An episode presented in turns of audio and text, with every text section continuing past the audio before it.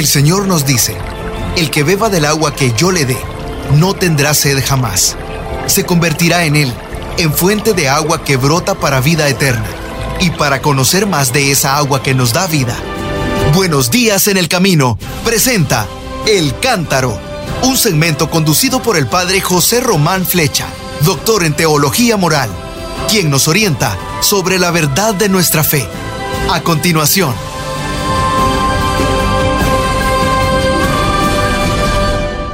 Mis queridos hermanos, soy el padre José Román Flecha, sacerdote de la diócesis de León en España, y les hablo desde la ciudad de Salamanca. Hoy es día 18 de octubre y hoy celebramos la fiesta de San Lucas, compañero de Pablo y Silas o Silvano, en el camino y en las navegaciones de la evangelización, al cual se atribuye, como saben, el tercer evangelio y el libro de los Hechos de los Apóstoles.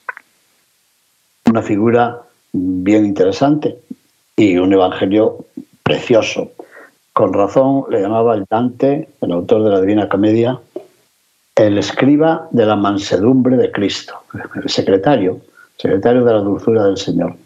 Pero bueno, es miércoles también y el Papa ha celebrado su audiencia general en la Plaza de San Pedro y nos ha ofrecido la vigésimo tercera, la 23, de sus catequesis sobre la pasión por la evangelización, sobre el celo apostólico del creyente. Y hoy lo ha dedicado a San Carlos de Foucault, corazón palpitante de calidad en la vida oculta. Me ha gustado porque hace poco en Roma me han regalado una reliquia de San Carlos de Foucault. Bueno, y yo he leído varias veces eh, escritos y yo creo que me parece que su vida es un, un buen, no me atrevo a decir ejemplo, pero sí un buen ideal para muchos de nosotros. ¿Por qué no me atrevo a decir un ejemplo? Porque ya, he dicho, ya ha dicho el Papa en su exhortación, gocen y regocíjense, y yo lo he dicho aquí alguna vez, que no hay que imitar a un santo concreto en lo que ha hecho. Pues por si celebrábamos hace dos días a Santa Eduvigis, casada, madre de siete hijos, eh, viuda, se le murieron seis hijos, se metió monja cisterciense. Si usted quiere ser santa, no haga lo mismo. Para eso no necesita casarse ni rogar a Dios que la deje viuda, ni que se le mueran todos sus hijos. Y bueno, y así podríamos hacer con otros muchos santos. ¿Podemos aprender de ellos? Sí, el ideal evangélico, la entrega a Jesucristo, el amor a la comunidad, pero no necesariamente tenemos que copiar todos sus, todos sus rasgos, aparte de que sería imposible, ¿no? Bueno, dejemos este prólogo y vayamos a ver qué nos dijo el Santo Padre. Queridos hermanos y hermanas, buenos días. Proseguimos nuestro encuentro con algunos cristianos testigos ricos de celo en el anuncio del Evangelio. Eso es lo que ha hecho en estos 22 programas anteriores el celo apostólico, no los celos, los celos que tiene alguien en el matrimonio, un esposo que tiene celos de su esposa o viceversa. No, una cosa son los celos o la celotipia y otra cosa es el celo apostólico, que es el entusiasmo, el amor, la decisión por transmitir el Evangelio. Bueno, pues el celo apostólico es siempre el celo por el anuncio. Y repitió el Papa, por si no nos habíamos dado cuenta, nosotros estamos repasando algunos cristianos que han sido ejemplo, ejemplo de este celo apostólico. Y hoy nos dijo, hoy quisiera hablarles de un hombre que ha hecho de Jesús y de los hermanos más pobres la pasión de su vida. Me refiero a San Carlos de Foucault, el cual, desde su intensa experiencia de Dios, hizo un camino de transformación hasta sentirse hermano de todos, y con esto el Papa estaba citando un escrito suyo, la encíclica Fratelli Tutti, Hermanos Todos, en el número 210, 286, en el cual cita a este santo. Pues bien, nos pregunta el Papa, o se pregunta a sí mismo, claro, ¿y cuál ha sido el secreto? El secreto de Carlos de Foucault, el secreto de su vida. Pues miren, después de haber vivido una juventud alejada de Dios, sin creer en nada más que en la búsqueda desordenada del placer, un día lo confió a un amigo no creyente, al que después de haberse convertido, acogiendo la gracia del perdón de Dios en la confesión, le reveló la razón de su vivir. ¿Se han fijado en esto? Había vivido su juventud a lo loco, como se dice en nuestra tierra. Una juventud alejada de Dios, sin creer en nada, solo buscando el placer. Y así lo confió a un amigo que había estudiado con él, eran antiguos compañeros de escuela, y le había confesado, he perdido mi corazón por Jesús de Nazaret. Pero eso después, ¿eh? después de su conversión, después de haberse convertido, acogiendo la gracia del perdón de Dios en la confesión. Le escribe a su amigo y le dice, he perdido mi corazón por Jesús de Nazaret. Bueno, hay muchos que pierden su cabeza, ¿verdad? Por el mundo. Y algunos pierden hasta la vida y pierden el corazón. Pero esta frase de Carlos de Foucault es muy bonita. He perdido mi corazón por Jesús de Nazaret. Bueno, pues el hermano Carlos, con estas palabras nos recuerda que el primer paso para poder evangelizar es tener a Jesús dentro del corazón. O sea, es perder la cabeza por el Señor. Y si esto no sucede, difícilmente logramos mostrarlo con la vida. Si no hemos perdido la cabeza por nuestro Señor, va a ser muy difícil que podamos evangelizar. Lo estoy preparando porque el sábado tengo que dar una charla y voy a hablar precisamente sobre eso, citando al mismo Papa Francisco en su exhortación El gozo del Evangelio, que habla también de esto. Perder la cabeza, enamorarnos del Señor para poder evangelizar. Y si no perdemos la cabeza por Jesús, corremos el riesgo de hablar de nosotros mismos, de nuestro grupo al que pertenecemos, de una moral. ¿Por qué repite tantas veces lo de la moral el Papa? O peor todavía, de un conjunto de reglas, pero no hablamos de Jesús, no hablamos de su amor, no hablamos, hablamos de su misericordia. ¿Y a quién se estaría refiriendo? Porque dijo, esto yo lo veo en algún movimiento nuevo que está surgiendo. Hablan de su visión de la humanidad, hablan de su espiritualidad y ellos se sienten un camino nuevo. Ay, ay, ay, Santo Padre, a ver si hay alguien que se da por aludido. hablan de su visión de la humanidad, hablan de su espiritualidad y ellos se sienten un camino nuevo. Y dice el Papa, ¿pero por qué no hablan de Jesús? Hablan de muchas cosas, de organización, de caminos espirituales, pero no saben hablar de Jesús. Ay, Santo Padre, a ver si se dan por aludidos. Y usted dirá, bueno, si se dan por aludidos, allá ellos. Porque si yo estoy en público y digo, hay algunos aquí que son muy feos, y uno levanta la mano y dice, oiga, sin ofenderme, pues se está usted dando por aludido. Perdonen la broma. Pero con esta alusión del Papa yo estoy pensando que alguien dirá, ¿está hablando de nosotros acaso? no sé. Bueno, ha seguido diciendo, creo que hoy sería muy bonito que cada uno de nosotros se pregunte, ¿y yo? ¿Tengo a Jesús en el centro del corazón? ¿He perdido un poco la cabeza por Jesús? A ver, como se ha dicho al principio de este programa, tomen ustedes un papel y un lápiz y vayan apuntando. Apunten ya estas dos preguntas que nos ha dirigido el Papa. ¿Eh? ¿Usted tiene a Jesús en el centro de su corazón? ¿Y por qué usted y no yo? Yo. Yo tengo a Jesús en el centro de mi corazón. Yo he perdido un poco la cabeza por Jesús. Hago locuras, pero por Jesús, no locuras en contra de mis hermanos. ¿eh? Buenas dos preguntas. Y el Papa respondió, bueno, pues Carlos sí, hasta el punto que pasó de la atracción por Jesús a la imitación de Jesús. Bien. Así que recibió un consejo de su confesor y se fue a Tierra Santa. Tierra Santa que está de actualidad estos días, ¿verdad? Por la guerra. Se fue a Tierra Santa para visitar los lugares en los que el Señor había vivido y para caminar donde el Maestro había caminado. Algo parecido a lo que quería hacer e hizo San Ignacio de Loyola, ¿verdad? Y en particular se fue, ¿saben a dónde? A Nazaret, donde Jesús vivió su vida oculta, desde niño hasta los 30 años más o menos. Allá se fue, a Nazaret, porque comprendió que tenía que formarse en la escuela de Cristo.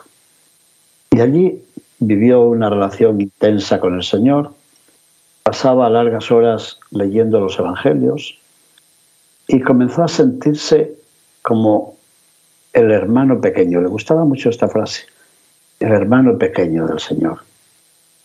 Y conociendo a Jesús, nació en él el deseo de darlo a conocer. Es muy bonito esto. Y dijo el Papa, es que siempre sucede así. Cuando cada uno de nosotros conoce más a Jesús, nace el deseo de darlo a conocer, de compartir este tesoro. Así ocurre también en la vida natural. Sí, nuestro amigo Luis me dijo que era importante ver la película The Sound of Freedom, pues yo fui a verla, me gustó, me pareció muy importante, ya se lo dije a no sé cuántos, ya dos sacerdotes amigos fueron ayer, esos dos sacerdotes se lo han dicho a no sé cuánta gente. Es así. Cuando cada uno de nosotros conoce algo bueno, lo anuncia. Y si cada uno de nosotros conoce más a Jesús, nace el deseo de darlo a conocer, ¿no? De compartir ese tesoro que hemos encontrado. Bueno, pues al comentar el pasaje de la visita de la Virgen María a su pariente Isabel, dice Carlos de Foucault, yo me he donado al mundo, llevadme al mundo. Sí, llevadme al mundo, pero en el mundo estaba antes, cuando estaba enamorado del placer. Sí, pero ¿cómo? Y añade él, como María en el misterio de la visitación, en silencio, con el ejemplo, con la vida, Exactamente. Con la vida, porque escribía el hermano Carlos, toda nuestra existencia debe gritar el Evangelio. Se parece mucho a lo de San Francisco de Asís, ¿verdad? Que decía que hay que anunciar el Evangelio y si no hay otro medio, también de palabra. Pero se supone que antes de la palabra tenía que estar el ejemplo. Pues Carlos de Foucault dice lo mismo. Toda nuestra existencia debe gritar el Evangelio. Y muchas veces el Papa ha dicho, nuestra existencia grita mundanidad, grita muchas cosas estúpidas, cosas extrañas. Y él dice, no, toda nuestra existencia debe gritar el Evangelio. Bueno, lo de la mundanidad el Papa lo subraya una y otra vez. Ustedes saben que acaba de publicar un pequeño libro que se titula Ser santos, no mundanos. Mm, se puede encontrar en Internet porque él quiere que se difunda y que se conozca. Y de hecho se lo regaló a las personas que están haciendo el sínodo estos días en Roma. Bueno, pues no seamos mundanos. Muchas veces nuestra existencia grita mundanidad y llevamos la mundanidad hasta la liturgia, fíjese, hasta la forma de celebrar la Santa Misa, o la forma de pasar los cestitos de la colecta, o la forma de, hacer de, acomodadores, de ujieres en la iglesia. Sí, nos comportamos como, como personas mundanales, ¿verdad? Vivimos la mundanidad. Pues no, nuestra vida, nuestra existencia debe gritar el Evangelio. Y entonces decidió establecerse en regiones más lejanas para gritar el Evangelio, gritar el Evangelio en silencio. ¿Les gusta esta contradicción? Gritar el Evangelio en el silencio. ¿Cómo? Viviendo el espíritu de Nazaret, en pobreza y en lo escondido. ¿Y a dónde se puede hacer esto? ¿A dónde hay que ir para hacer esto? ¿Saben a dónde fue? A África. ¿A dónde? ¿A una ciudad grande como el Cairo? No, al desierto de Sáhara. Bueno, pues con una comunidad cristiana diría que no, tampoco. Fue entre los no cristianos entre los musulmanes. Y allí llegó como amigo y como hermano, llevando la mansedumbre de Jesús Eucaristía. Carlos deja que sea Jesús quien actúe silenciosamente, convencido de que una vida totalmente eucarística evangeliza. Y la vida eucarística no consiste solo en ir a misa para celebrar la Eucaristía, sino en hacernos Eucaristía con Jesús Eucaristía, en entregarnos como Él se entregó. Y de hecho, Carlos cree que es Cristo el primer evangelizador. No yo y no usted. Es Cristo el que evangeliza. Así que estaba en oración a los pies de Jesús, delante del sagrario, delante del tabernáculo, durante unas diez horas al día. ¿Qué les parece? Diez horas al día. Seguro de que la fuerza evangelizadora estaba ahí, y sintiendo que es Jesús quien le llevaba y le podía llevar cerca de tantos hermanos alejados. Y aquí vienen las preguntas del Papa, como siempre. ¿Y nosotros? ¿Creemos en la fuerza de la Eucaristía? Nuestro ir hacia los otros, nuestro servicio, encuentra ahí, en la adoración, su inicio y su cumplimiento Buenas preguntas. Las repito. ¿Creemos en la fuerza de la Eucaristía? Nuestro deseo de ir hacia los demás, nuestro servicio a los demás, encuentra en la adoración su comienzo y su final, su inicio y su cumplimiento. Adoramos al Señor en la Eucaristía antes de servir a nuestros hermanos para pedir su luz y su fuerza y después para darle gracias también.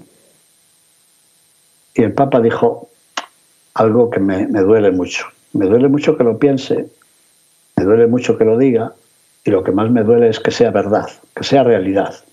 ¿Y qué es eso que tanto me duele? Dijo el Papa, estoy convencido de que nosotros hemos perdido el sentido de la adoración. ¿Se dan cuenta por qué me duele ahora? Porque, porque puede ser verdad. Hemos perdido el sentido de la adoración. Y debemos retomarlo, empezando por nosotros, dijo, por los consagrados, por los obispos, por los sacerdotes, por las monjas y por todos los consagrados. Es preciso volver a perder, perder, ¿eh? entre comillas, perder tiempo delante del tabernáculo. Volver a tomar el sentido de la adoración, como Carlos, Carlos de Foucault. Bueno, y Carlos decía, escribía, todo cristiano es apóstol. También yo, y también usted, y también usted, y también usted. Y recuerda a un amigo que cerca de los sacerdotes hacen falta laicos que vean lo que el sacerdote no ve, que evangelicen con una cercanía de caridad, que evangelicen con una bondad para todos, que evangelicen con un afecto pero con un afecto siempre preparado para donarse, para entregarse. Y el Papa ha añadido, pero los laicos santos, ¿eh? No los laicos que tratan de trepar. ¿Cuánto le gusta esto al Papa? Cada poco lo repite. No los que tratan de subir, de subir, de subir, que utilizan la fe para alcanzar puestos cada vez más altos. Bueno, esos laicos, o ese laico, o esa laica que están enamorados de Jesús, hacen entender al sacerdote que él no es un funcionario, que él es un mediador, que él es un sacerdote. Está bien. Hace poco dijimos aquí, ¿eh? algo de esto, cuando nos hablaron de un sacerdote que había permitido, bueno, pues algunas canciones no muy apropiadas en la fiesta parroquial. Yo dije esto mismo, lo que dice el Papa, que los laicos tienen que ayudar al sacerdote, si no lo ha entendido, a comprender que Él no es solo un funcionario, que es un mediador de la gracia de Dios, que es un sacerdote. Así es, me alegra, Santo Padre, coincidir con su santidad. y después nos dijo, nosotros sacerdotes necesitamos mucho tener a nuestro lado a estos laicos. Me recuerda al Padre Jesús que vivió aquí con nosotros y se nos murió del virus, que hacía siempre una broma. Decía, ¿sabe lo que es un laico? decía, un bautizado. Decía, no, un laico es el que está al laico el sacerdote. Jugaba con la palabra. Bueno, pues hoy el Papa lo ha dicho, pero en serio. Nosotros sacerdotes necesitamos mucho tener a nuestro lado, a nuestro laico, a nuestro ladito, a estos laicos que creen de verdad, a estos laicos que con su testimonio nos enseñan a nosotros, los padres, nos enseñan el camino. Bueno, pues Carlos de Foucault, con esta experiencia, como que anticipó los tiempos del Concilio Vaticano II, como que intuía ya la importancia de los laicos, como que comprendía que el anuncio del Evangelio pertenece a todo el pueblo de Dios. Todo el pueblo está llamado a evangelizar y a dejarse evangelizar, claro. Ya, pero ¿cómo? ¿Cómo podemos aumentar esta participación en la misión evangelizadora de la Iglesia? Y el Papa responde a su propia pregunta. Mm, bueno, pues como hizo Carlos de Foucault, poniéndonos de rodillas, hincándonos, acogiendo la acción del Espíritu Santo, que siempre suscita formas nuevas. ¿Para qué? Para involucrar, para encontrar, para escuchar, para dialogar, pero siempre en colaboración, siempre en confianza. Como ha dicho hace unos días, el domingo pasado, con su carta sobre Santa Teresita del Niño Jesús, colaboración y confianza, siempre en comunión con la Iglesia y con los pastores. Bueno, pues San Carlos de Foucault es un personaje, es una figura que se ha convertido en profecía para nuestro tiempo. Ha dado testimonio de la belleza de comunicar el Evangelio a través de la dulzura, miren, a través del apostolado de la mansedumbre. Él se sentía hermano universal y acogía a todos, así que nos muestra a todos la fuerza evangelizadora de la mansedumbre y de la ternura. Y añadió el Papa, no olvidemos que el estilo de Dios está en tres palabras. Ustedes ya la saben porque el Papa la repite con mucha frecuencia. La cercanía, la compasión y la ternura. Primero, cercanía. Dios está siempre cerca. Segundo, Dios siempre es compasivo. Y tercero, Dios siempre es tierno. Así que el testimonio cristiano debe ir por este camino, camino de cercanía, de compasión y de ternura. Bueno, pues Carlos de Foucault era así, manso y tierno, y deseaba que quien lo encontrara viera, a través de su bondad, la bondad de Jesús. Y decía que era, de hecho, servidor de uno que es mucho más bueno que yo. Así es. Vivir la bondad de Jesús lo llevaba a estrechar vínculos fraternos y de amistad con los pobres, la etnia y la cultura de los tuaregs, con los más alejados de su mentalidad. Y poco a poco estos vínculos fueron generando fraternidad, inclusión, valorización de la cultura del otro, porque la bondad es así, la bondad es sencilla y nos pide ser eso, personas sencillas, que no tengamos miedo de donar una sonrisa. Y con la sonrisa, con la sencillez, el hermano Carlos fue testimoniando el Evangelio, sin proselitismo, nunca con el testimonio. La evangelización no se hace por proselitismo, sino por testimonio, por atracción. Y dijo, preguntémonos entonces finalmente si llevamos en nosotros y a los otros la alegría cristiana, la mansedumbre cristiana, la ternura cristiana, la compasión cristiana, la cercanía cristiana. Y ahí terminó el Santo Padre. No nos contó cómo Carlos de Foucault fue asesinado un día de Navidad, allá en el desierto. Y no nos ha contado que todo el movimiento de hermanos de Jesús y hermanas de Jesús que tratan de seguir el espíritu de Carlos de Foucault son un grupo o una congregación que sigue el espíritu y el talante de Carlos de Foucault, pero no fueron fundados por él. Es un caso muy especial en la historia de la Iglesia. Bueno, y finalmente el Papa, cómo no, hizo un llamamiento sobre Israel y Palestina. Dijo, las víctimas aumentan, la situación en Gaza es desesperada, por favor, que se haga todo lo posible para evitar una catástrofe humanitaria. Puede prolongarse el conflicto, mientras en el mundo ya hay muchos frentes de guerra abiertos. Que callen las armas, que se escuche el grito de la paz de los pueblos, de la gente, de los niños. Hermanos y hermanas, la guerra no resuelve ningún problema, solo siembra muerte y destrucción, aumenta el odio y multiplica la venganza. La guerra cancela, borra el futuro, destruye el futuro. Así que el Papa exhorta a los creyentes a tomar en este conflicto una sola parte, la parte de la paz, pero no de palabra, sino con la oración y con la dedicación total. Y nos ha convocado para otra jornada, el día 27 de octubre, una jornada de ayuno y de oración y de penitencia, invitando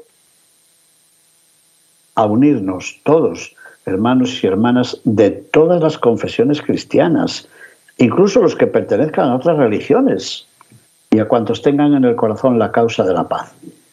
Esa tarde del día 27 de octubre, a las 6 de la tarde, en San Pedro de Roma, se vivirá en espíritu de penitencia una hora de oración. Volveremos a hablar sobre ello, pero es importante ya tenerlo en cuenta. Viernes 27 de octubre, jornada de oración por la paz. Mis queridos hermanos, muchísimas gracias por su atención. Bendiciones. Buenos días en el camino presentó El Cántaro con el padre José Román Flecha. Esperamos que hayas disfrutado de este mensaje producido por El Sembrador. Si resides en Los Ángeles y a sus alrededores, recuerda que puedes ver la programación de ESNE las 24 horas al día a través de la señal abierta digital en Canal 56.2 y por la radio. También nos puedes escuchar y ver por medio de la aplicación ESNE en tu celular. Búscanos en las redes sociales y en nuestro canal de YouTube como Noel Díaz ESNE. No te pierdas la gran variedad de mensajes y artículos religiosos para el crecimiento de tu vida espiritual. El número de nuestras oficinas es el 773-777-7773 y puedes visitarnos por internet a elsembrador.org. El Sembrador Nueva Evangelización. Gracias por ser parte de esta gran familia. ¿Sabías que? La 540M en Salinas, California es la primera estación de ESNE, con programación 100% católica, totalmente en inglés, y la gran noticia es que la puedes escuchar en cualquier parte del mundo a través de la página jesusthesower.com y de la aplicación ESNE. Pasa la voz a tus hijos, amigos y familiares que se comuniquen mejor en inglés para que reciban el mensaje de la palabra de Dios.